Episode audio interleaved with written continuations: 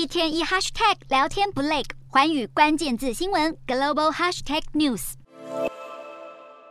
将整只甘蔗完成压榨后，只剩甘蔗渣，但另一头就能得到香甜的蔗糖。印度是全球食用糖最大消费国，同时也是全球第二大的食用糖生产国，却又再度出手缩减出口。早在今年六月，印度政府就高调提出限糖出口计划。十月二十八号又宣布，对本国的食用糖，包括原糖、机制糖和白糖等品项出口的限制延长一年，到明年十月底。预计出口量的降幅将会超过两成。然而屋漏偏逢连夜雨，全球最大食用糖生产国巴西又正因暴雨导致甘蔗的压榨作业延迟，全球食用糖的供应已经十分吃紧，也使得粗糖价格指标纽约十一号糖期货已经从十月下旬的每磅十七点五八美分，跳涨到十一月上旬的每磅十八点六八美分。短短几天内就有百分之六的涨幅，再加上印度延长了限糖令，可能让糖价进一步走强，除了不利于通膨降温，也引发担忧。各国的粮食保护主义正越演越烈。